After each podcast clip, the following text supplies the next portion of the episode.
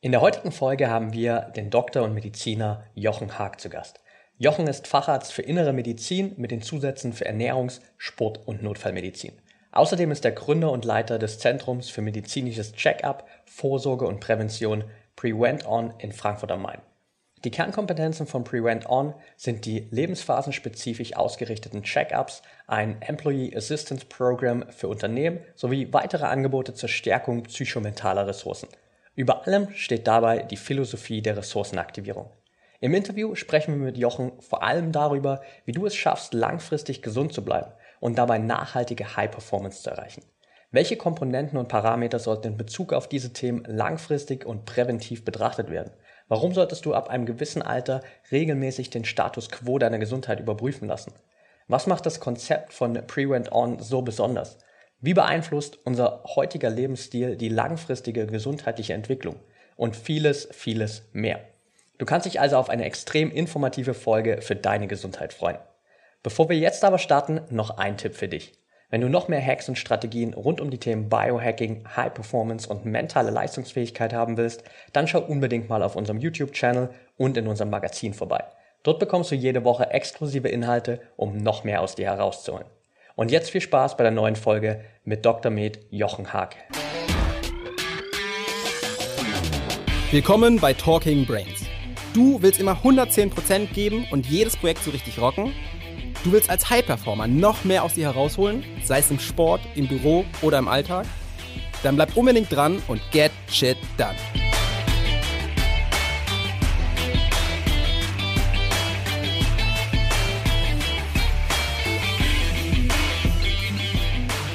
Hallo Jochen und herzlich willkommen im Talking Brains Podcast heute. Fabian, vielen Dank. Freue mich sehr, dass ich bei euch sein darf. Ja, ich freue mich sehr, dass du da bist und dass wir heute über eins meiner Lieblingsthemen sprechen, nämlich das Thema, wie kann ich eigentlich langfristig gesund bleiben, aber auch High Performance sozusagen erreichen und vor allem gesunde High Performance erreichen, weil da ist es ja irgendwie meistens ähm, das Problem. Es gibt, glaube ich, in der Gesellschaft mal zwei große Ideen. Entweder man ist äh, ja High Performer und landet dann irgendwann im Burnout, ja, äh, quasi mhm. mit 50 Jahren und äh, hat einen Herzinfarkt, Burnout oder was auch immer. Oder der andere Entwurf, ja, man verabschiedet sich von der Leistungsgesellschaft, ähm, ist äh, nur noch äh, am Chill, neudeutsch gesagt, und ähm, ja, verabschiedet sich von dieser. Und ich glaube, es muss auch einen gesunden Mittelweg geben. Ja? Und ähm, wie so ein gesunder Mittelweg aussehen kann, was man da machen kann, mir vorsorgen kann, darüber sprechen wir ja heute. Weil du hast ja vor jetzt ähm, einigen Jahren auch schon das Prevent On Zentrum in Frankfurt am Main oder Prevent On gegründet. Vielleicht kannst yeah. du erzählen, wie bist du dazu gekommen, dass du gesagt hast, als Mediziner Mensch, ich möchte mich mehr mit dem Thema Prävention eigentlich beschäftigen oder mehr mit dem Thema Gesundheit beschäftigen überhaupt? Weniger Krankheit. Ja, ist eine spannende Frage. Ähm, also ich habe natürlich klassisch nach meinem Medizinstudium in Frankfurt äh, eine Facharztausbildung gemacht, war da in einer größeren Klinik mit dem Schwerpunkt Kardiologie und im ähm, Ausbildungskatalog macht man natürlich so die üblichen Stationen durch. Ich war in der Notfallmedizin relativ lange Intensivstationen, ähm, die ich geleitet habe. Und ähm, das ist absolut eine spannende Zeit, aber ich habe eben schon relativ früh gemerkt, dass äh, es manches mir so ein bisschen zu kurz springt. Ähm, ich hatte die Gelegenheit, ich habe 2006 meinen Facharzt gemacht, vorher drei Jahre im Rahmen der Projektgruppe Junge Medizin, das äh, Ministerium für Gesundheit ähm, zu beraten. Wir hatten da tatsächlich auch schon den Schwerpunkt Prävention und das äh, mündete dann auch in das erste Präventionsgesetz, was vor ein paar Jahren verabschiedet ist, äh, wurde.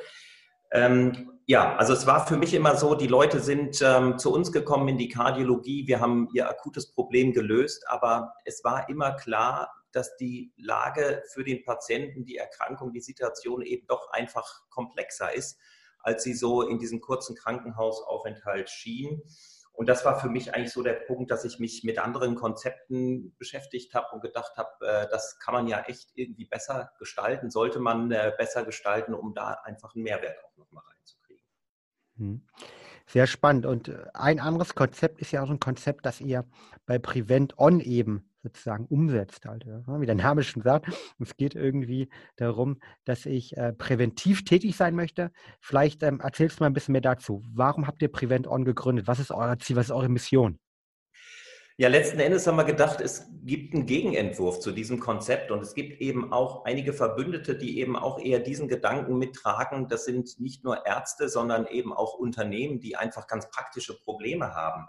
Ähm, das, was ja auch gesamtgesellschaftlich immer wieder diskutiert wird in den letzten Jahren, ähm, äh, dass wir den Wandel haben, älter zu werden. Das heißt, die Anzahl der Berufstätigkeit, der Leute, die Berufstätigkeit äh, sind, äh, wird weniger.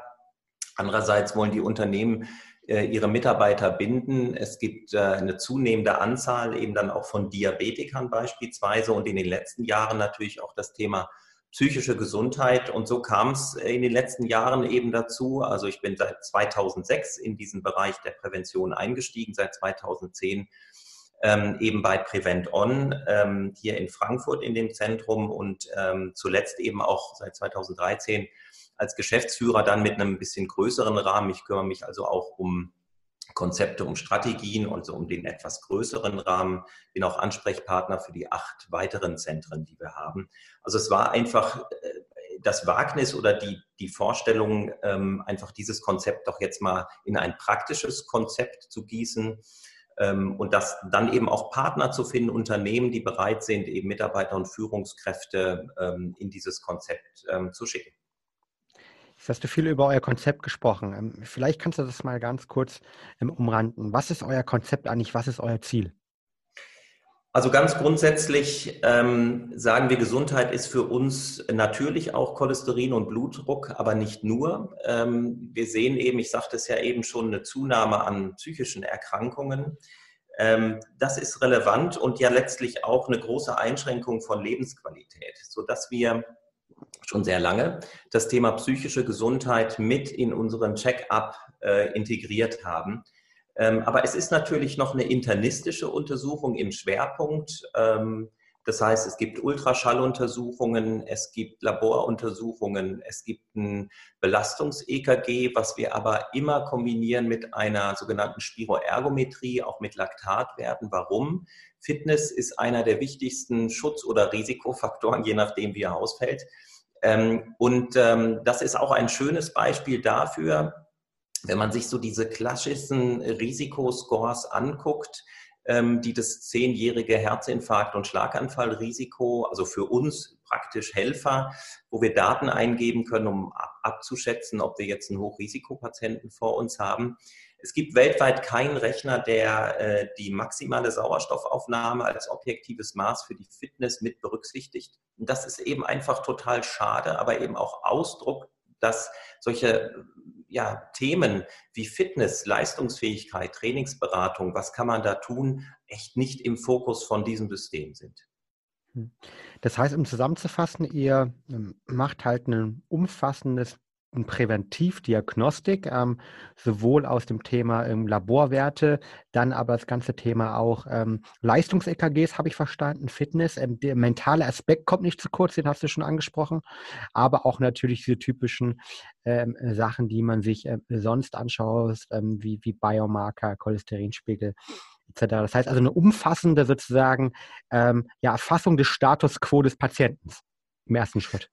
Äh, so kann man es sagen. Also ich kann auch gern mal so konkret so einen Tag schildern. Also wir versuchen es einerseits eben kompakt zu machen, ähm, damit die Leute einerseits jetzt auch nicht sehr viel Zeit äh, mitbringen, aber sie müssen schon einen halben Tag mitbringen. Ähm, wir schicken den vorab Fragebögen zu. Da dreht es sich auch um Familienvorgeschichte, um das eigene, um die eigene Vorgeschichte, Medikamente, im Status fragen wir mit ab. Ähm, und äh, am, am Tag selber kommen die Patienten morgens äh, nüchtern oder die Teilnehmer. Ähm, äh, und dann geht es los mit Blutabnahme. Wir machen Körperfettbestimmung. Bauchumfang wird gemessen, weil der Körperfettverteilungstyp in Bezug auf einige Stoffwechselparameter, metabolisches Syndrom einfach eine wichtige Rolle spielt. Ähm, dann äh, gibt es das ärztliche Vorgespräch, natürlich auch eine körperliche Untersuchung, wo wir einfach uns mal den gesamten Patienten einfach anschauen. Ähm, und mit dem Bauchultraschall geht es dann los, dass wir uns da auch die Aorta angucken, ob eine Fettleber vorliegt, wie die Bauchspeicheldrüse aussieht. Also auch schon Hinweise auf erste Veränderungen möglicherweise. Ähm, wir gestalten das Ganze aber auch eben entspannt für den Teilnehmer. Das heißt, es gibt danach ein Frühstück. Wir haben Sinn der Arztpraxis. Man merkt so ein bisschen, dass man beim Arzt ist, aber irgendwie ist es auch ein bisschen äh, entspannt und ähm, darum haben wir alle an den Standorten eben auch eine Frühstückslounge ähm, wo die Leute dann auch mal relaxen können zwischendurch, weil wir schon eine Atmosphäre auch schaffen möchten, wo man zumindest mal so alle zwei Jahre seinen Standort bestimmt und einfach schaut, passt eigentlich alles noch so? Ja, segel ich in die Richtung, die ich mir eigentlich so vorgestellt habe? Auch das soll äh, dieser Ablauf ähm, äh, quasi bringen. Nach dem Frühstück geht es dann nochmal mit einer Ultraschalluntersuchung der Halsschlagadern ähm, weiter. Da gucken wir uns insbesondere, das liegt jetzt technisch daran, dass die Halsschlagader ziemlich weit oben liegt. Wir können die Gefäßwand uns ganz genau anschauen und dort beispielsweise erkennen, wenn die Gefäßinnenhaut ähm, auffällig ist. Das wäre ein Zeichen einer sogenannten Früharteriosklerose. Schauen uns aber auch die Schilddrüse an. Schilddrüsenfunktion wird in den Laborparametern gemessen.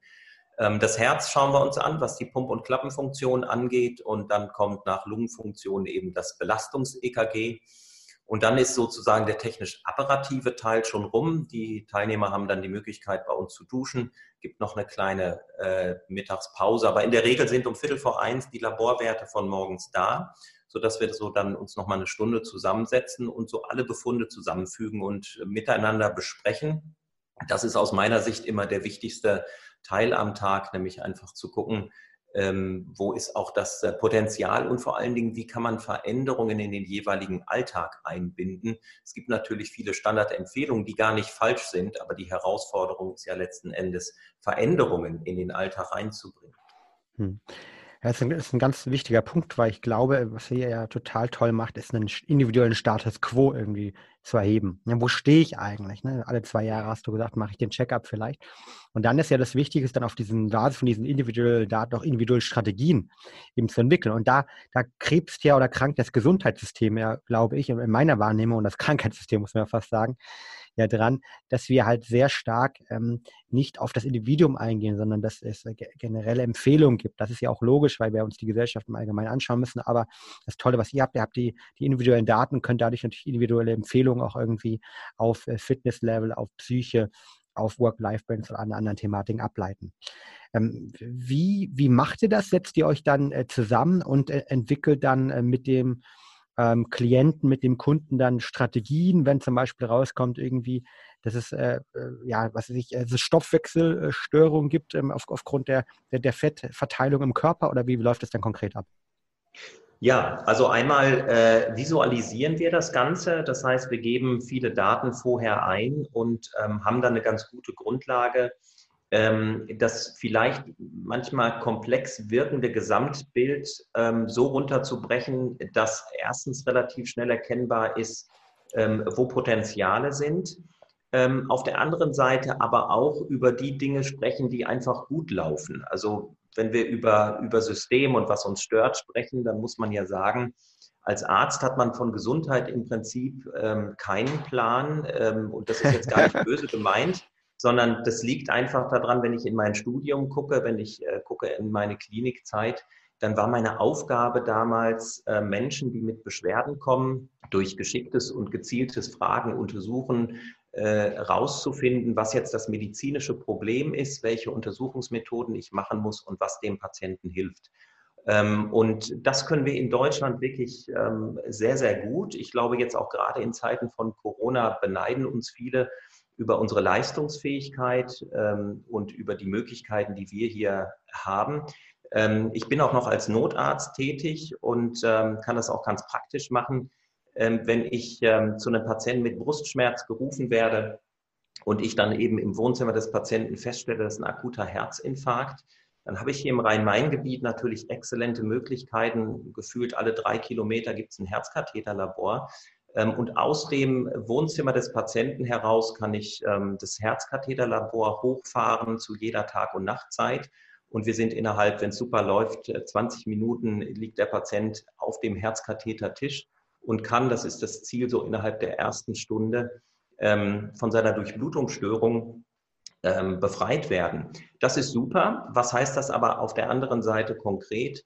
Der Patient schläft dann vielleicht noch eine Nacht äh, äh, auf ähm, der Wachstation, geht nach drei, vier Tagen nach Hause und dieses eigentlich äh, dramatische Ereignis des Herzinfarktes wird natürlich als solches überhaupt nicht wahrgenommen. Und es hat schon gerade kein Arzt in der Klinik dann wirklich Zeit, sich mal hinzusetzen und zu schauen, was war denn jetzt eigentlich das Problem? Was hat denn dazu geführt?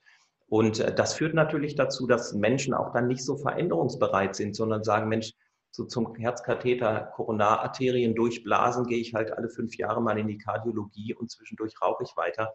Und das ist irgendwie für mich ähm, äh, Licht und Schatten sozusagen. Auf der einen Seite tolle Strukturen, auf der anderen Seite macht es aber eben etwas mit dem System, aber auch mit ähm, uns Menschen, die äh, von diesem System behandelt und betreut werden. Hm. Finde ich eine unglaublich to tolle ja, Argumentation von deiner Seite und auch zu sagen, dass natürlich unser Gesundheitssystem, ja, vor allem krankheitsgesehen ist und dass Ärzte darauf trainiert sind, halt irgendwie kranke Menschen, gerade in Deutschland, sehr, sehr gut und sehr erfolgreich auch gesund zu machen. Aber die, das Erhalten der Gesundheit und das frühe Einschätzen der Gesundheit, da ist halt eben nicht der Fokus drauf. Ne? Und das, deshalb gibt es ja solche Sachen wie bei euch auch. Bevor wir vielleicht da nochmal tiefer reingehen, warum glaubst du denn, wird in Deutschland ähm, so wenig mit dem Thema Prävention, jetzt auch gerade im Vergleich zu der USA zum Beispiel oder auch vielleicht, vielleicht zu anderen Ländern, wo ich zumindest das Gefühl habe, ich weiß nicht, wie du es siehst, aber dass dort deutlich mehr in der Prävention auch investiert wird und dass man vielleicht auch mehr ein Verständnis darüber hat, dass ähm, Medizin nicht nur bedeutet, eben kranke Menschen wieder gesund zu machen, sondern Gesundheit auch zu erhalten. Ähm, also ich glaube, weil es in Deutschland und ja auch in vielen anderen Ländern einfach keine entwickelte Präventionskultur gibt. Ähm, ich hatte eben das Beispiel von mir selbst genannt, Facharztausbildung, ähm, aber das muss man sagen, trifft ja in gleichem Maße auf äh, andere Institutionen zu. Wenn ich beispielsweise schaue, die Krankenkassen, deren Versicherungsfall ist der erkrankte Versicherte. Dafür wird bezahlt, dafür wird Vorsorge betrieben. Natürlich haben wir auch ähm, in, in, in unserem System jetzt schon Vorsorgedinge wie Krebsvorsorge, Untersuchungen. Ähm, aber äh, wenn man jetzt mal sieht, Frau Merkel ist letzte Woche bekanntermaßen zur Pneumokokkenimpfung gegangen. Sie ist 65 äh, die Pneumokokkenimpfung wird allerdings erst, ähm, äh, wird bereits mit 60 Jahren empfohlen. Also sie ist fünf Jahre zu spät dran. Und sicherlich war der Auslöser jetzt äh, die Corona-Krise, dass man ihr gesagt hat, da kann sie sich quasi schützen. Und wenn selbst bei solchen Personen, wo ich mal davon ausgehe, dass sie wirklich gut beraten oder im Fokus sind, ähm, das erst so spät kommt, das ist eben auch einfach ein Ausdruck davon, ähm, dass wir einfach unseren Schwerpunkt anders gelegt haben aber ich glaube, dass die Entwicklung, und vielleicht ist Corona da tatsächlich auch eine Chance, das muss man langfristig sehen, ähm, dass doch der Wunsch der Menschen, gesund zu bleiben, stark ist. Und wir sehen es ja auch, wenn ich die letzten zehn Jahre sehe, es ist ja eher etwas, was mehr nachgefragt wird. Ja, spannender Bereich. Ich glaube, da sind auch teilweise andere Nationen, wie zum Beispiel teilweise die asiatischen Kulturen, ein bisschen weiter, die natürlich sehr stark in das Thema Prävention eher reingehen auch, in den Gesundheitserhalt. Ja. Ne? Und äh, Schönste wäre natürlich, die Best of Both Worlds zu verbinden. Zum einen diese unglaublich starke medizinische System, das wir gerade auch wahrnehmen, wie du schon sagtest, auf der anderen Seite mit der Prävention. Dafür seid ihr da auch mit äh, und prägt das irgendwie, ich finde, unglaublich toll. Und was, was ich natürlich auch nochmal besonders spannend finde, um wieder zurückzukommen, nur zu eurem Checkup, ist ja die Thematik, dass ihr sagt, wir machen eben nicht nur das reine irgendwie Leistungs-EKG und das reine irgendwie vielleicht auch Biomarker messen, dass man teilweise ja durchaus auch in unterschiedlichen Bereichen bekommen kann, sondern auch mal tief reinzugehen, sich den Herzen anzuschauen und wirklich einen internistischen äh, Check-up zu, äh, zu tätigen wenn, man, wenn ihr das jetzt gemacht habt, ähm, we, wem macht ihr das? Also was sind so typische Kundengruppen bei euch eigentlich, die zu euch kommen und sagen, Mensch, ähm, ich möchte äh, Jochen oder dann Dr. Haag wahrscheinlich, ich möchte äh, von, von euch einen umfassenden Status vorbekommen, wo ich eigentlich gerade medizinisch und gesundheitlich stehe. Ähm, also die praktische Erfahrung zeigt, dass Unternehmen ganz verschiedene Motive haben. Ähm, es gibt aber einen zunehmenden Anteil an Firmen, die sagen, uns geht es gar nicht jetzt darum, unsere Top-Performer checken zu lassen, weil das vielleicht andere Unternehmen auch tun, ähm, sondern es geht schon mehr in die Breite. Das heißt, die Unternehmen professionalisieren sich, die haben das Thema Gesundheit erkannt aber auch die müssen sich ja strategisch aufstellen. Das heißt, ähm, dort wird überwiegend dann, wenn es gut läuft, geguckt, ähm, welche Probleme haben wir hier innerhalb der Firma, was sind eigentlich für uns Gesundheits- oder Krankheitstreiber und äh, daraus dann eine Strategie äh, abzuleiten, welche Maßnahmen eben in, in dem Betrieb äh, vorgenommen werden sollen, welches Budget dafür zur Verfügung steht. Ähm, wenn ich mal, und ich gehe mal davon aus, dass die Frage auch so ein bisschen in die Richtung zielt, bei welcher Patientengruppe sehen wir eigentlich welche Schwerpunkte oder welche Herausforderungen? Ja. Ähm, da muss ich sagen, ähm, wir sehen natürlich auch eins, was allgemein bekannt ist. Je höher die, der Bildungsgrad, je höher das Einkommen ist, desto gesünder leben die Menschen. Denen ist das irgendwie bewusster, die können das gut umsetzen. Ähm, das heißt, bei denen sehen wir metabolisches Syndrom so als Konstellation einer erhöhten Herz-Kreislauf, Stoffwechsel, Diabetesgefährdung eher weniger. Das sind, wie du eingangs sagtest, natürlich auch oftmals High-Performer, die haben echt eine verdammt hohe Schlagzahl. Ähm, bei denen ist das Thema Regeneration, Entspannungsfähigkeit eher eine Herausforderung. Und äh, das passiert natürlich bei vielen so. Die sind dann, äh, merken oft erst nach 20, 30 Jahren, nachdem sie ihre berufliche Karriere wirklich gut gemacht haben, dass es doch eine Anzahl von hohen persönlichen Kosten gibt, ähm, sei es soziale Kontakte, eine gewisse Distanz zum Partner oder auch zur Familie. Oder viele haben Fähigkeiten oder ähm, Dinge, die sie gut konnten, überhaupt nicht mehr verfolgt über Jahre. Und ähm, das ist natürlich etwas, was eine hohe psychische Belastung letzten Endes darstellt. Ähm, also da muss man häufig tatsächlich auch im Bereich des Trainings manchmal mit den Leuten sprechen, weil höher, schneller, weiter oft auch ähm, Grundsatz des Trainings ist. Dabei wissen wir, dass lange und langsame Einheiten besonders ähm, mental und stoffwechselaktiv im Bereich der Regeneration wirksam sind, also Tempo rausnehmen, ähm, ist da manchmal tatsächlich ein Thema. Ähm, die andere Gruppe, ähm, da sehen wir, ich nenne es jetzt mal die normalen Mitarbeiter, da haben wir häufiger diese Konstellation, dass Übergewicht und äh, Fehlernährung, mangelnde Bewegung zu diesem metabolischen Syndrom führt. Ähm, wo wir eine Fettleber im Ultraschall sehen, erhöhte Harnsäurewerte sehen, ähm, wo die Leute auch schlecht schlafen. Ähm, also da sind tatsächlich eher so medizinische Dinge dann im Vordergrund. Hm.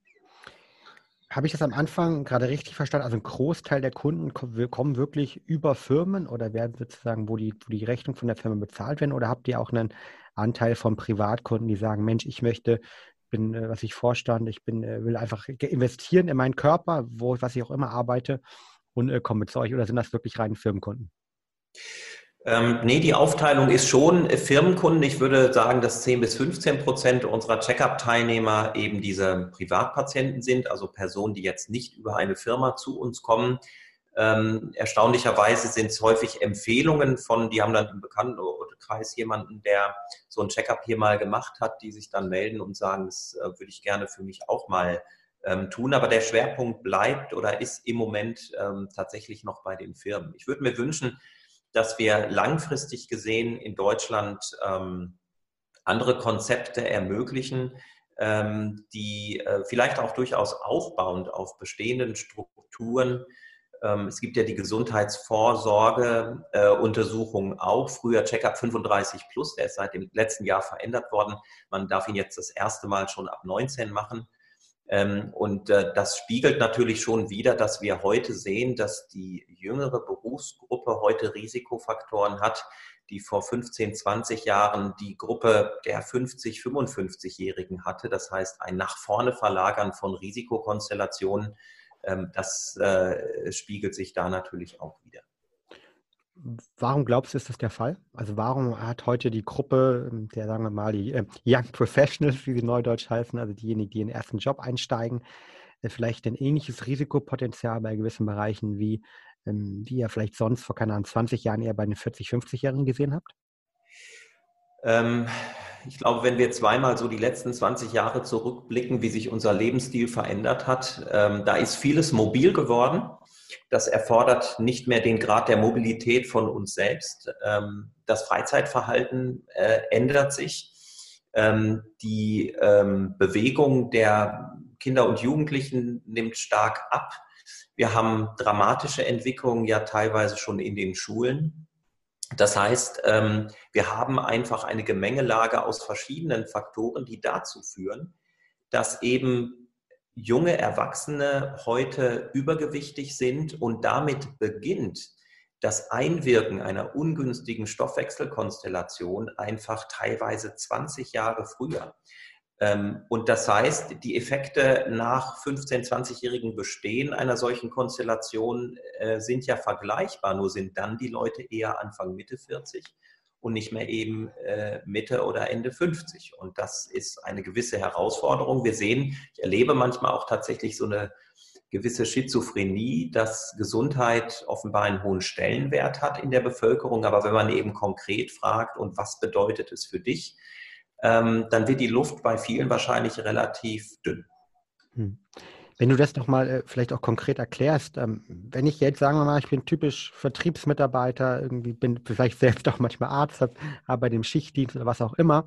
Das heißt, ich weiß es eigentlich, äh, habe aber trotzdem fünf oder acht Kilo zu viel auf den Rippen halt. Ja? Ich frage mal, was zu viel ist, aber nehmen wir mal an, äh, man hat einen Fett, ähm, Fettanteil von 20 Prozent als Mann oder 22 Prozent als Mann. Was, was macht das, wenn ich das schon mit 30 Jahren habe? Was, was macht das mit mir langfristig?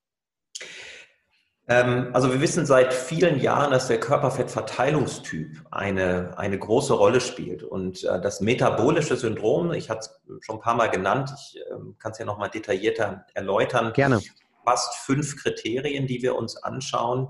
Und das ist eben keine Krankheit. Es ist eine Konstellation, von der wir wissen, sie stellt ein gewisses Risiko dar. Und worin besteht das? Eins der Kriterien ist Bauchumfang. Da ist der Grenzwert bei Frauen 80, bei Männern 94 Zentimeter. Ähm, und eben der Körperfettverteilungstyp. Das steckt ja letzten Endes dahinter.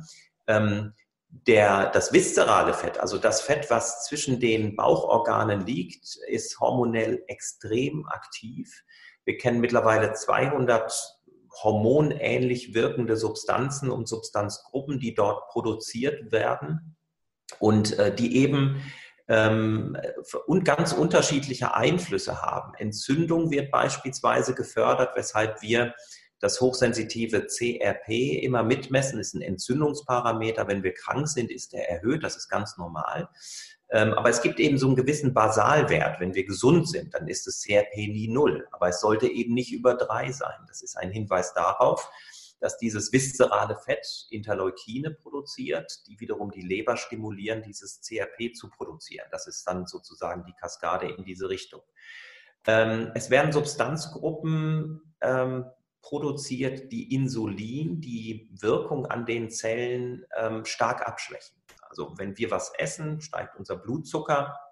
Die Arterien sind ja mehr oder weniger nur das, das Verteilmedium, um, um den Nährstoff Zucker in Fett- und Muskelzellen zu transportieren. Ähm, und Insulin ist ein ganz entscheidendes Schlüsselhormon, was an der jeweiligen Zelle den Schalter umlegt und quasi das Tor aufmacht, dass äh, Zucker in die Zelle wandern kann. Und dieses Umlegen des Schalters wird durch ähm, Substanzen stark beeinträchtigt, die dieses viszerale Fett ähm, bildet oder bilden. Es sind mehrere. Und ähm, das ist ein großes Problem und führt dann dazu, dass die Insulinwirkung abgeschwächt ist. Und das wiederum fördert eine Mehrverfettung der Leber und dann setzt so eine Kaskade ein, dass erhöhte Insulinspiegel ähm, zu messen sind. Und das ist das eigentlich am stärksten, das stärkste Wachstumshormon, was wir haben. Ähm, und äh, wenn unser Körper mit Insulin überschüttet wird, dann steht der Schalter ähm, tatsächlich auf Gewichtszunahme, auf Hemmung der Fettsäureverbrennung. Und das ist ein ganz zentraler Mechanismus, der durchbrochen werden kann indem man die Nahrungsmittel beispielsweise so auswählt, dass die Blutzuckeranstiege, nachdem ich was gegessen habe, eher flach verlaufen. Das heißt, der Insulinbedarf gering ist, indem ich ein Kraft- und Ausdauertraining mache, ähm, weil das eben nochmal zum Beispiel die Blutzuckeraufnahme an der Muskulatur fördert, ähm, Entzündungsparameter runternimmt und natürlich auch einen Kalorienverbrauch darstellt. Das waren jetzt mal so, äh, ein Wert hatte ich genannt äh, zum metabolischen Syndrom. Wir messen dann die vier anderen, sind ähm, der Blutdruck, ähm, in Ruhe, der Blutzucker nüchtern, die Neutralfette, die Triglyceride und das HDL. HDL-Cholesterin ist, glaube ich, vielen ein Begriff, weil es der Anteil im Blut ist, der eher eine schützende Funktion hat. Und da ist es eben im Grenzwert tatsächlich ein Problem, wenn der zu niedrig ist. Guckt ihr auch euch auch äh, H1ABC an, ähm, sozusagen, also ja. den Parameter? Okay. Genau, also Blutzuckerregulation heißt bei uns insulinnüchtern, HbA1c-Bestimmung und ähm, Blutzuckernüchtern, ähm, um eben genau zu sehen, habe ich da einen völlig intakten Blutzucker, habe ich eine Insulinresistenz. Ähm, das kann man auch ausrechnen, ähm, wo steht der Patient da. Und das ist eben dann, das sind alles die Grundlagen, du fragtest vorhin danach, die wir dann eben so erklären. Uns ist auch eben wichtig, verständlich mit den Teilnehmern zu sprechen. Es geht ja um ihre Gesundheit und das Wichtigste ist, glaube ich, äh, und man kann es ja relativ einfach erklären, was ein metabolisches Syndrom ist, wie die Zusammenhänge ist und dann kann man die Dinge ableiten, ähm, die da jeweils zu tun sind. Hm. Also das Thema, ähm, ja, sich selbst erstmal anzuschauen, irgendwie, wo, wo die Fettverteilung am Körper ist und optimal eben nicht im Bauchbereich, ne, ganz, ganz gefährlich, das hast du sehr, sehr schön erzählt. Das heißt, ich gehe von aus, ähm, ihr seid auch jemand, der eher für eine, ähm, ich sag mal, äh, zuckerreduzierte Ernährung dann in solchen Fällen irgendwie ähm, diese empfiehlt? Wie, was ist da deine Meinung Thema? Äh, Thema Low Carb, Thema nicht Low Carb? Ja, absolut Low Carb. Also ja. ähm, das, da äh, habe ich mich sehr darüber gewundert, dass in Deutschland teilweise ja heute noch sehr viel darüber diskutiert wird. Das ist natürlich auch die Frage, wie intensiv und, und für wen.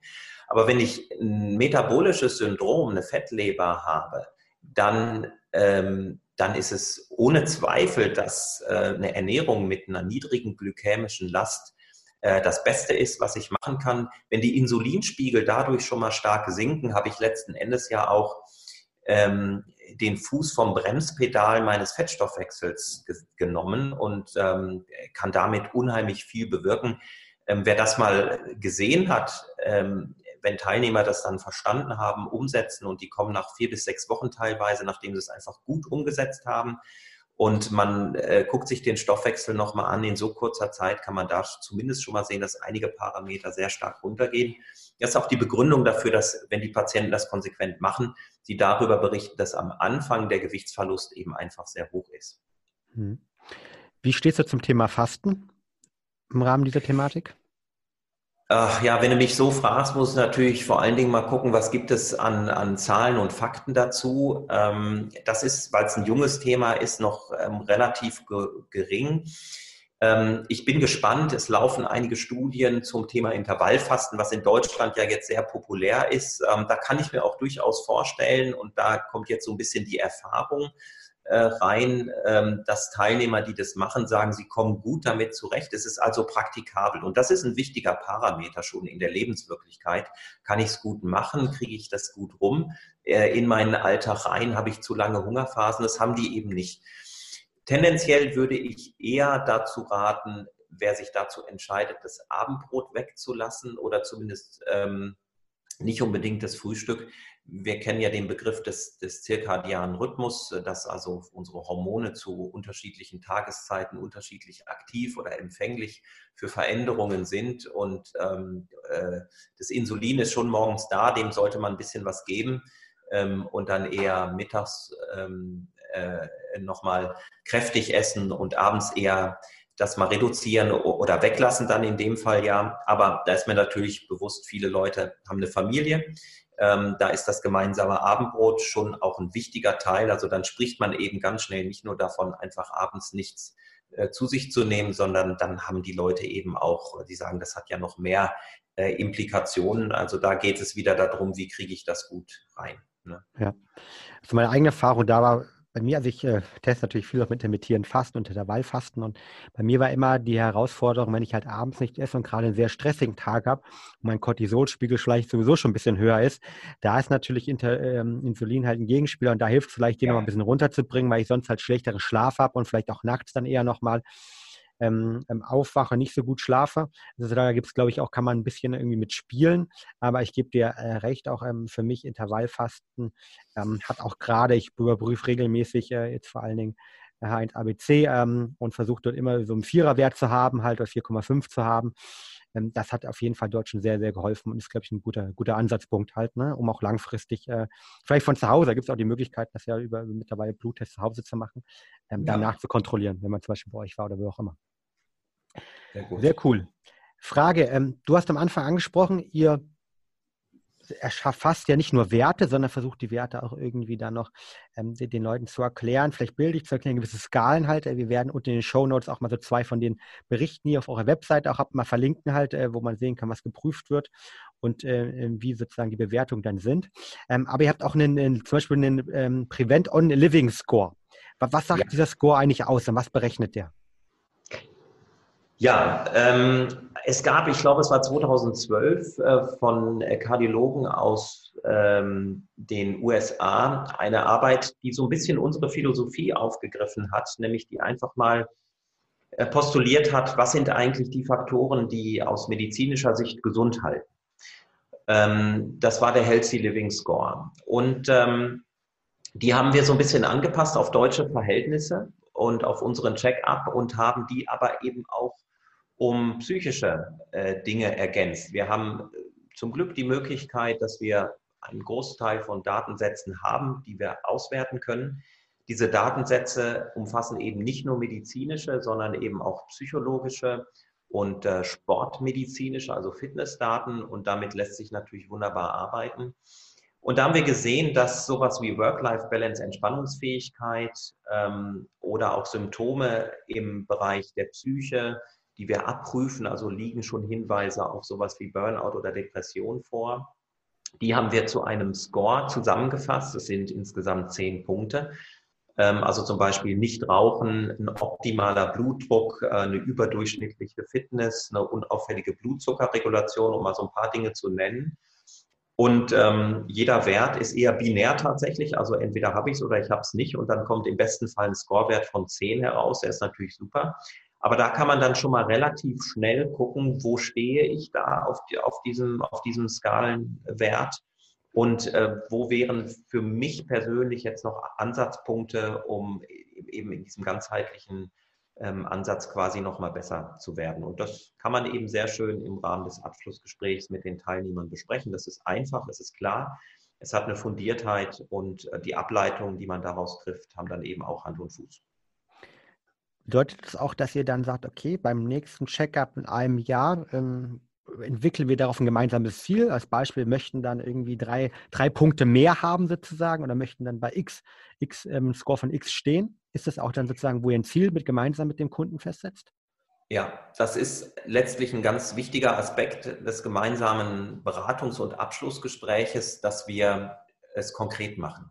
Dass wir mit dem Teilnehmer ähm, zusammen besprechen, was ist denn jetzt auf Sicht der, wir haben Rhythmen, die sind üblicherweise alle zwei Jahre, was ist denn auf diese Sicht jetzt eigentlich sinnvoll? Also was wäre ein machbares und ein gutes oder medizinisch vielleicht auch notwendiges Ziel auf äh, Sicht von zwei Jahren? Ähm, wir haben mit den meisten Unternehmen mittlerweile Nachkontakte vereinbart, sechs Wochen und sechs Monate nach dem Checkup. Und das ist ein ein, ein roter Faden, den man sozusagen im Rahmen des Abschlussgespräches beginnen kann, indem man die konkreten Ziele miteinander bespricht, die auch im Rahmen des Abschlussberichtes dann nochmal aufschreibt und sie wieder aufnimmt äh, in diesen beiden ähm, Folgeterminen. Und das ist auch unser Anspruch, in diesem Bereich äh, besser zu werden. Und unsere Mission für die Zukunft, für die nähere Zukunft ist es eben, und da hilft uns das Thema Digitalisierung natürlich, dass wir ähm, unsere Teilnehmer in Veränderungsprozessen, wo immer die liegen, eben optimal begleiten können, dass wir da quasi noch eine Schippe drauflegen. Aber das ist für mich die größte Herausforderung und das wird auch sicherlich ein wichtiger Marker der nächsten Jahre sein. Denn Unternehmen fragen uns natürlich auch, ich habe jetzt ein gewisses Budget, was ich in die Hand nehme. Was kommt für mich denn am Ende tatsächlich konkret hinten raus? Das ist natürlich bei Gesundheit und solchen Soft-Themen nicht immer ganz leicht zu beantworten, seriös zu berechnen. Ähm, aber das wollen wir eben so gut wir es können ähm, einem Unternehmen auch rückmelden können. Wir haben Berechnungen angestellt und Return on Invest liegt ungefähr bei 1 zu 1,6. Also eine Firma braucht keine Sorge haben, dass sie das Geld zum Fenster rausschmeißt. Ihr berechnet das dann auf Basis von äh, reduzierten Gesundheits-, äh, Krankheitstagen oder ähm, wie, wie, wird so ein Return on Invest berechnet? Die Daten haben wir nicht, sondern wir nehmen unsere Daten tatsächlich. Also wir schauen, wie verändern sich denn die Teilnehmer, die zum ersten Mal bei uns waren, bei ihrer zweiten, dritten, vierten ähm, Nachuntersuchung. Das heißt, wir haben da teilweise Verläufe, die gehen über sechs bis acht Jahre. Ähm, und ich sage mal, man kann relativ einfach berechnen, ähm, äh, von 100 Menschen mit metabolischem Syndrom werden ohne Intervention pro Jahr sechs bis sieben ähm, in einen manifesten Diabetes konvertieren. Das heißt, wenn wir so eine Erstuntersuchungsgruppe haben, dann haben wir eine Anzahl von metabolischen Syndromen und dann können wir eben hochrechnen, wie viel von denen müssten denn im Erwartungswert in zwei Jahren eigentlich einen Diabetes haben. Und äh, da haben wir erstaunlicherweise gesehen, dass das äh, 85 Prozent weniger waren, ähm, äh, äh, als, die, wenn, als, als diese grundsätzliche Berechnung, dass, ähm, äh, also es lag deutlich niedriger eben. Aber man muss immer kritisch anmerken, uns fehlt die Vergleichsgruppe. Wir haben keine Kontrollgruppe, die nicht zum Checkup geht. Es ist ein freiwilliges Angebot und wir müssen davon ausgehen, dass diejenigen, die mindestens mal gesundheitsaffin oder veränderungsbereit sind, eher so ein Angebot wahrnehmen. Und das ist auch für uns immer eine, eine, eine wichtige Herausforderung. Wir möchten natürlich vor allen Dingen die im Checkup sehen, ähm, die möglicherweise ein paar gesundheitliche Probleme haben, ähm, weil da der Wirkhebel natürlich noch umso größer ist. Mhm. Sehr, sehr spannender Punkt. Du hast aber auch angesprochen, in diesem ähm, Score schaut ihr euch auch das Thema ähm, mentale Gesundheit an, mentale Leistungsfähigkeit an. Warum ist das Thema ja. vielleicht mentale Leistungsfähigkeit für euch auch so wichtig? Es gibt sicher auch Leute, die sagen, Mensch, irgendwie wenn die Gesundheit, da will ich wissen, ob mein Herz funktioniert, ob ich Diabetes bekomme und that's it halt, ja. Ähm, also warum hat, nimmt das bei euch so einen großen Stellenwert ein? Das hat mehrere Gründe. Auf der einen Seite haben wir natürlich gesehen, dass äh, psychische Erkrankungen in den letzten Jahren äh, präsenter geworden sind. Sie sind deutlicher geworden. Ähm, sicherlich hat es eine Zunahme an Erkrankungen gegeben. Es hat aber sicherlich auch einen sogenannten Diagnose-Shift gegeben. Das heißt ein, einfach, dass es gesellschaftlich breiter diskutiert wurde, hatte schon dazu geführt, dass ein Orthopäde seinen Rückenschmerzpatienten vielleicht schon mal kritisch hinterfragt, ob da vielleicht eine hohe psychische Belastung auch zumindest mal mitbeteiligt ist. Also das sehen wir sicherlich auch. Und ähm, wir wissen natürlich auch, dass ähm, psychische Belastungen eine enorme Einschränkung der Gesundheit sind. Depression ist ein ganz starker Risikofaktor für andere Herz-Kreislauf-Erkrankungen und Diabetes. Diesen Menschen fehlt Antrieb. Ähm, und da ist es auch unser Anspruch eben ähm, zu schauen, welche Check-up-Teilnehmer haben wir, bei denen sich eine ungünstige Konstellation zeigt. Und ähm, wir setzen seit vielen Jahren einen ähm, Fragebogen ein, bei dem wir auf der einen Seite eben klassische Belastungsquellen abfragen. Also im beruflichen Kontext, aber auch im privaten, was in den letzten Jahren sehr zugenommen hat, ähm, ist das Thema Pflege von Angehörigen. Das ist eine hohe Belastung, entweder weil die Distanz zu den Angehörigen, die räumliche groß ist. Das heißt, am Samstag, Sonntag ist eben nicht da für Regeneration und Erholung, sondern ähm, da fährt man eben zu den zu Pflegenden, zu Versorgenden hin.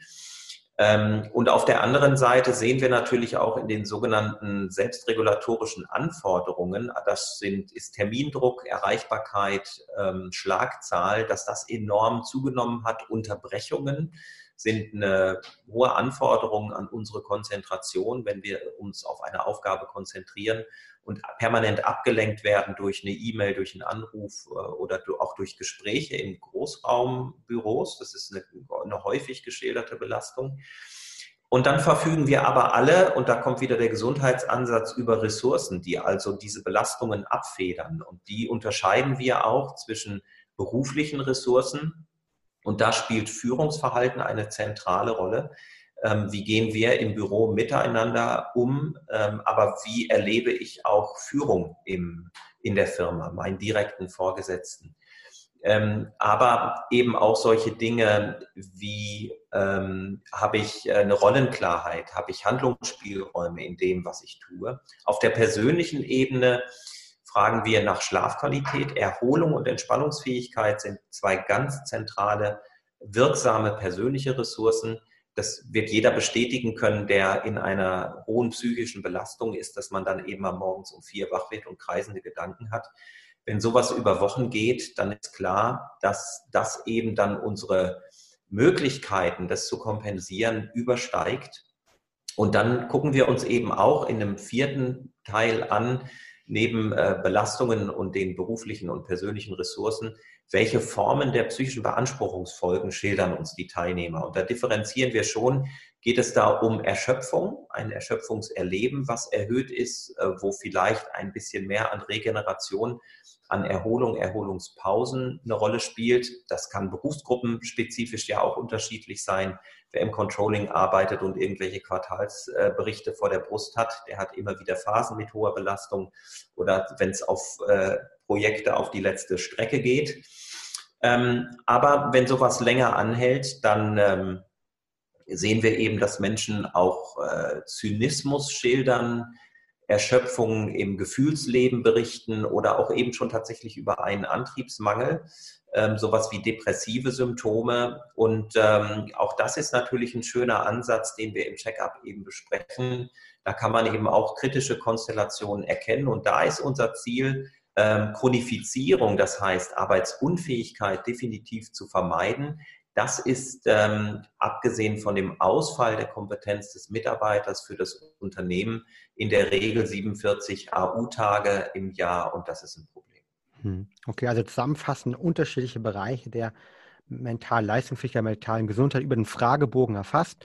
Ähm, wo ja dann verschiedenste Thematiken wie äh, Burnout oder potenziell Gefühle analysiert, aber auch dann konkrete Sachen mit, warum, wo entsteht der Stress? Entsteht der im Großraumbüro, entsteht der da, entsteht der durch die Pflege, ähm, um der dann aber auch den Score sozusagen mit einfließt ähm, und dann auch äh, konkrete Handlungsempfehlungen diskutiert werden, wie ich verstanden habe.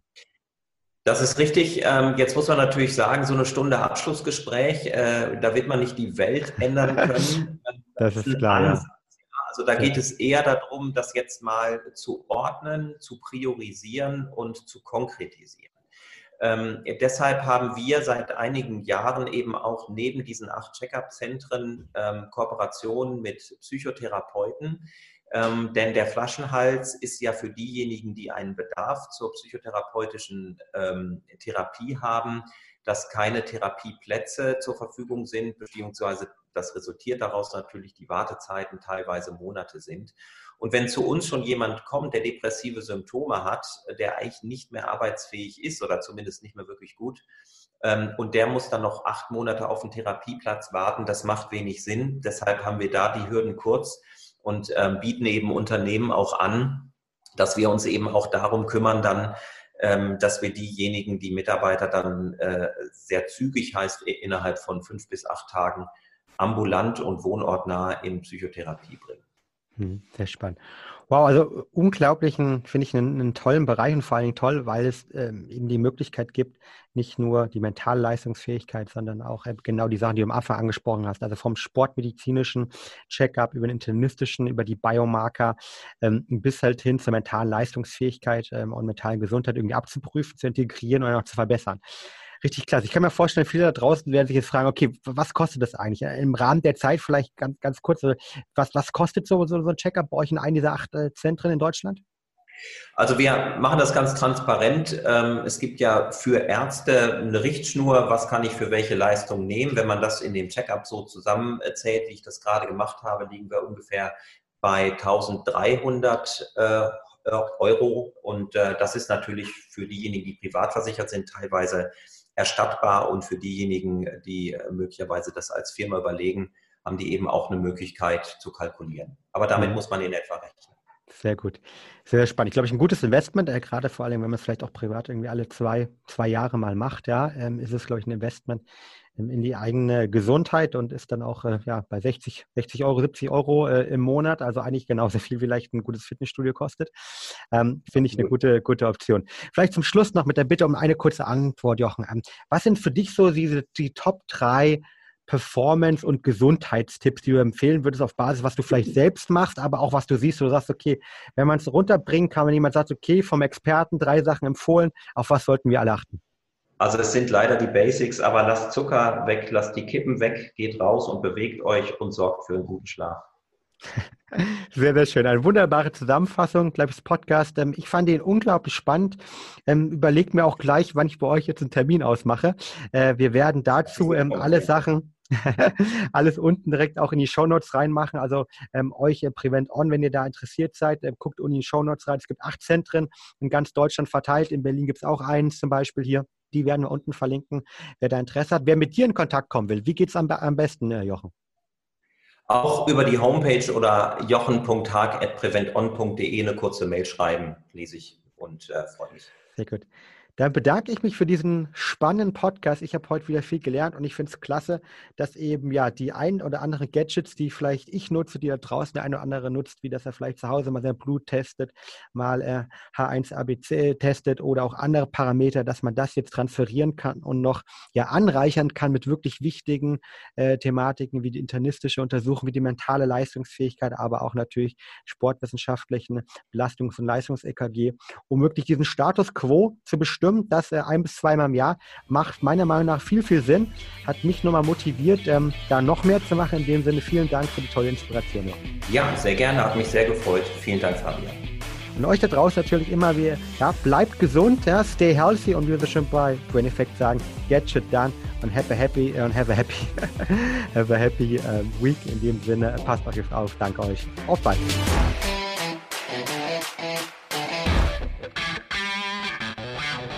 Und damit sind wir auch schon wieder am Ende der heutigen Folge angelangt. Wenn dir der Podcast hier gefällt, dann würden wir uns sehr über eine ehrliche 5-Sterne-Bewertung bei iTunes freuen.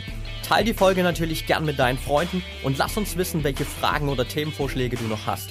Für noch mehr Content zum Thema mentale Leistungsfähigkeit folge uns gern auf Social Media oder abonniere unseren YouTube-Kanal. Bei Facebook findest du uns unter @braineffect und bei Instagram unter @mybraineffect.